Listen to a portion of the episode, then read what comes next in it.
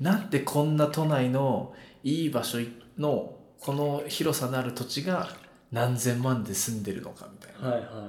はいこんな裏側があるんですよっていうのを話しててへーってなったねはあ気になるね Welcome to Voice Capsule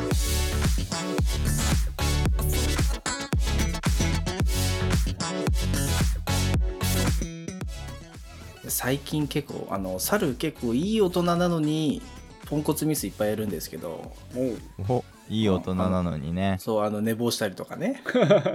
うん、あるんですけど、まあまあまた最近一個やらかしまして、も郵便物というか、まあ、ネットで注文したものをずっと受け取らないで、えー、とそれがあの買ったところに帰っていくっていう保管期間が終わって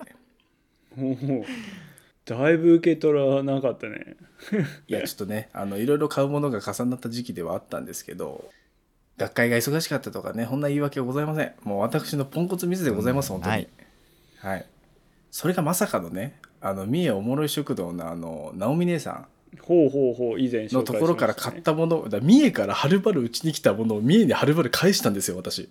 それはやばい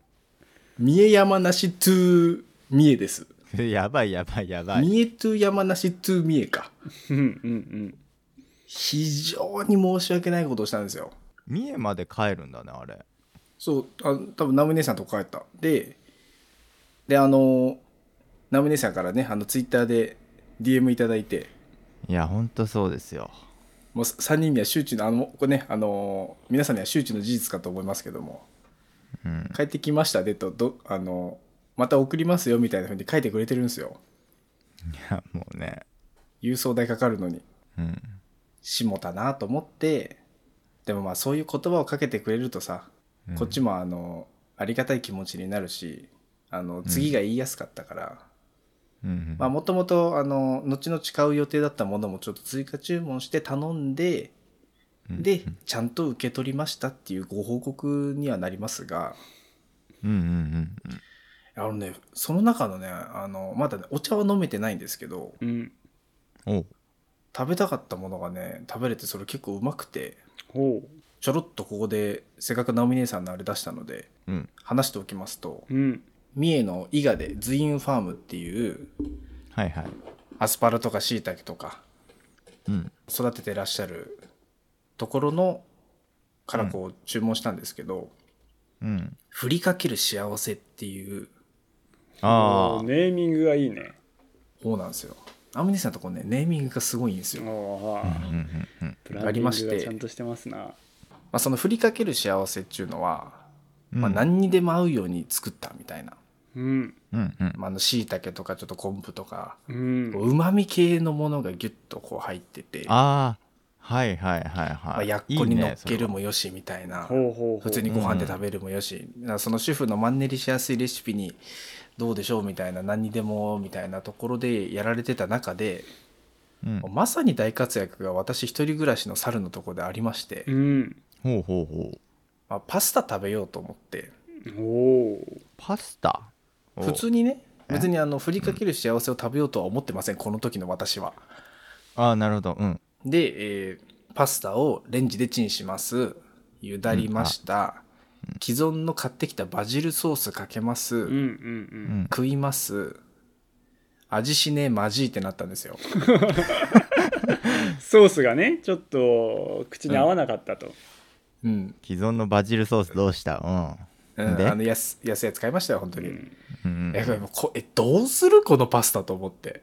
うんでももううちにはもうこれを解消する選択肢はないなとうんああもうこれはもう残念だけど俺の胃袋には収まることはないかと諦めたその時に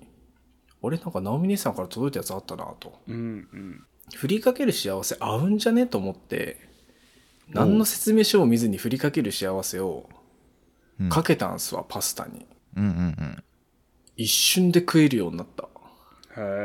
うんお美味しくなったんうまみって合うよねパスタとねああまあそうだねうんたらこパスタとかやるときあの明太子と梅昆布茶とあのちょっとマヨネーズとかであのすぐ作れますからね、うえうんんまあね昆布茶ねグルタミン酸たっぷりですからねあーなる旨味ほ成ど分うまいっすよね本当にねうまみ成分たっぷりですよね、うんいやマジで救われたわと思ってこれ何にでも合うやん本当にと思って説明書見たら説明書っていうかあの、こんなんのにどうぞみたいな中見たらちゃんとパスタって書いてあった、研究済みだったねいやもう手を読んどるやんと思ってもうままんまと直美姉さんの手のひらの上で踊らされてましたね喜ば食堂にもおろしてんじゃないのパスタといえばああで喜ば食堂もねあの実は俺喜ばさんのパスタじゃは頼んでないけどピザは頼んでるんですよあそうなんだうんホエイピザここれも三重おもれ食堂のねもう一人のあのパーソナリティの大ちゃんのねところの喜ば食堂っていうところから取り寄せさせていただいて、うんうんあなえそのピザの話もしていいのえっ、とね3種類のピザ頼んだんだけおど、おいもう届いたやねあのずそれも届いてね、うんそれはちゃんと受け取ってとあ、それはちゃんと、あの、それはちゃんと受け取ったとか言うと、ちょっとさ、直美さん、姉さんに角が立つわ。まあでもそっちはちゃんと受け取りまして。うん。あの大地さんの方はちゃんと受け取りまして。まあクール便できますからね、はいはいはい。あの、その中でね、あまだ2枚食べ、しか食べてなくて、まだマルゲリータ残してるんですけど、ういんおうや、これ、秀逸にうめえと思ったのが、やっぱりあの、チーズと蜂蜜で食べるやつですね。ほうほうほう名前がパッと出てこなくて、めちゃくちゃ申し訳ないんですけど。チーズフォルマッチみたいなやつねうん、多分それではなかったと思うんだけど、そんな感じのやつ。フォルマッチドミノピザでいうクワトロピーズフォルマッチもうみたいな皆さんの想像するそれで合ってます、多分。もまあいろんな種類のチーズが乗っているピザだよねきっと う。うん。うんでも生地、チーズ、あの、蜂蜜みたいな。もうこれで楽しめっていうピザで。うん素い材でや勝負絶対うまいやんいや、ホエイピザやっぱね、あの、ミヤおもろい仕事でも言われてたんだけど、やっぱ生地がもちもちしてるって話してて、ああねうん生地うめえなと思いながら食いてて、まあチーズが普通に美味しくて、うんで蜂蜜合うじゃん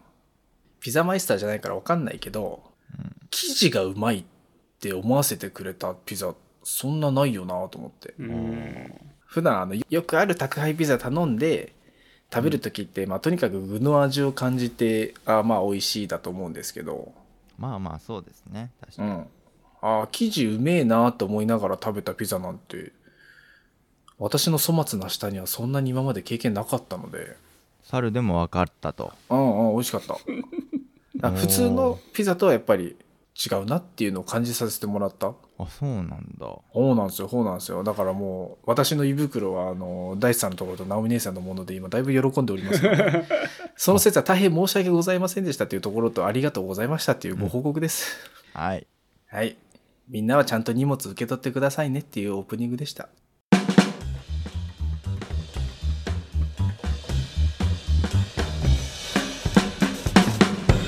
ポッドキャストトーク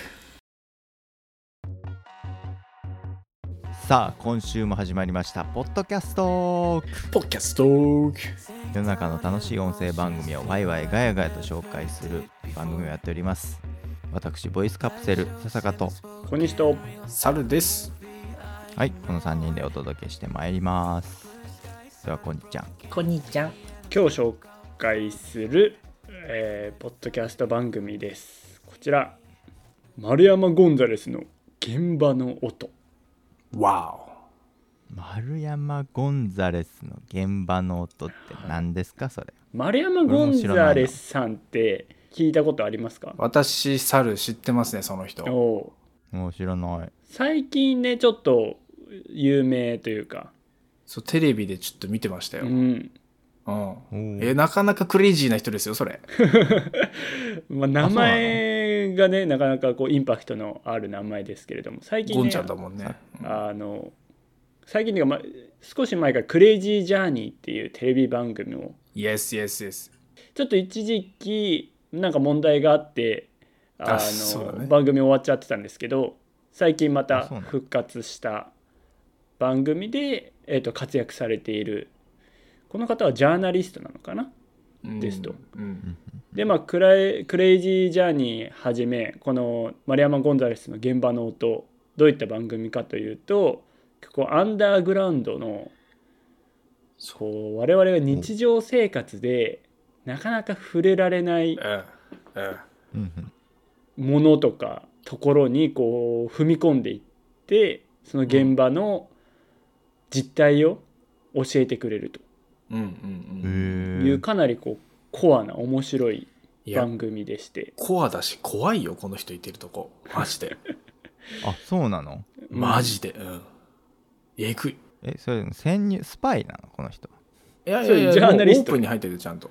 あそうかジャジャーナリストとしてだから取材させてくださいって言って行ってんだよねああそうそうそうそうそうだそれこそ俺がクレイジージャーニーのねテレビで見た時とかは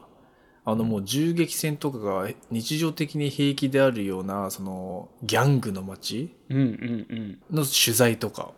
銃声とかへえ人が死ぬとかが普通の街に行ってたりするんですよこの人。えそれえっと日本の話それいや違う違う違う海外海外海外。海外だよねああ、うんびっくりした、うんだから俺も俺が見た「クレイジージャーニー」はゴンザレスさんの会じゃなかったけどアマゾンの極地に行って実際にその、そこで住んで暮らしてる人たちの生活を覗き見するみたいな感じで、そういうのもあるうな。んあの本当に猿かぶれちょっとあれだけど猿を食べてるその村うん。の人たちうんほうほがどうこう料理してるのかとか、私本名清水ですね。はい。うんあのお祝い事の時にちゃんとした名前忘れたけどあのハムスターとかネズミのちょっと大きいバージョンを食べるらしくてなんかそこをうへそれをこうね子供もいる前でしっかりとこうちゃんと工程を見せるみたいなリアルな実態結構パンチあるよねそうまあそういう番組なんだよねそそうのクレイジージャーニーがねでそこで活躍されてるそうで、まあ、何が面白いかって、まあ、我々こうね安全でこう豊かな国日本に住んでいますけれども、違うところではどういった実態があるのかというのえで、こう今までね猿と説明していたこうクレイジージャーニーっていうのはやっぱ、まあ、画像で見れるうんうんわけなんですけれども、テレビだからね、うんじゃあポッドキャストの丸山ゴンザレスの現場の音は何をしているのかというと、うんやっぱねこのポッドキャストっていうのをうまく活かして現場の音と言っていますから現場のその当事者の人のインタビューとかをうんうんうんうん流してくれているんですね。俺も聞きましたそうでしたね、うんでちょっと概要欄を読み上げさせてもらうと海外の危険地帯やスラム、ドラッグ事情を取材し話題のジャーナリスト丸山ゴンザレス一般人が踏み込めない現場での取材時に録音していた現場の音当事者の声これらをこう配信していますというものなんですね。うんうんうんなんで例えば私が聞いたのはですねドラッグにまつわる現場の音っていう、まあ、第1回の放送なんですけれどもまあまさにこうドラッグを今までこうもうその方は18歳ぐらいからかな摂取していて、まあ、今はこううん構成された方なんだけど、うんまあ、ドラッグってなんでハマってしまうのかとか確かに何がいいのかっていうところをこう生々しく話してくれて、まあ、そこからどう今こう離れられているのかとかいうところまでこうね実際に聞けるってこう我々ね普通に生活している一般人からするとなかなか触れられないなんならドラッグってどこで手に入るのとかさなんかドラマでしか見たことないじゃん。うん、うんないとはいえこうやっぱこう生活に密接どこでこうつながるかわからないものでもあるっていうのが聞いてるとわかるのでなかなかスリリングで、あそっかだってその人は実際に手に入れてうん、うん使ってたんだもんね18歳の頃からそうそうそうそだから別にその人がまあただね使ってただけで私たちがねそううその場面にそうなり得る環境でもあるっていうことが、まあそのラジオ聞いたら分かるってことかそうそうそうそうそうああそうなんだなのでやっぱ本当前回左右会でねこう左右の深みみたいのをして知りましたけどやっぱポッドキャストってこう幅広いなと思って。本当だよあなーいろんな世界を見れる。うん。なんだろうねやっぱ丸山ゴンザレスさんって YouTube もやってるからあ、YouTube もやられてるんだ。あそうそうそうこのあ方そうなんだ YouTube やっとるよそうえなんだっけな裏社会ジャーニー活動の幅が広いですね。やっぱりなんか俺のイメージ丸山ゴンザレスさんって本人の見た目も結構ガタイ大きくて結構スキンヘッドであのいい見た目してるんですよ、うんあの絵面が結構パンチあ るうんうんうんいや本当に見栄えのいい映像映りのいいあれなんじゃないかなしててで見せるものもかなり非日常的なものだからうんうん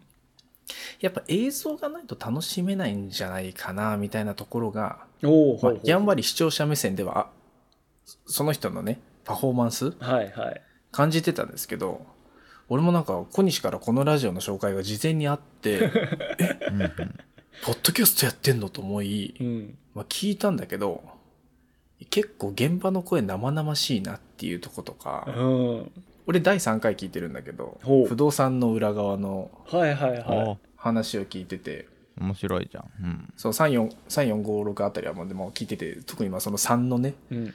うん不動産の話とかはね、訳あり物件の話だったんだけど、はいはいはうんうんどういう訳ありなのか、まあ、我々が思う訳ありって、まうんあ、過去にそこで人が死んでますというんか、うんうんうんはいはいねはあのこういう心霊現象があってとかいうん。いうのを想像するけどでも全然違う本当に不動産の裏側っていうか何があんのほかなんでこんな都内のいい場所のこの広さのある土地が何千万で住んでるのかみたいな。はいはいはいはいこんな裏側があるんですよっていうのを話してて、へーってなったね。はあ気になるねそう、それなんかテレビで見てた時って、あの、やっぱ海外のパンチある絵面、スラム街とか、うんうんそれこそさっき言ったギャングだったりとか、じねもうそれこそライフルがね、絵に映ってきたりとか、うん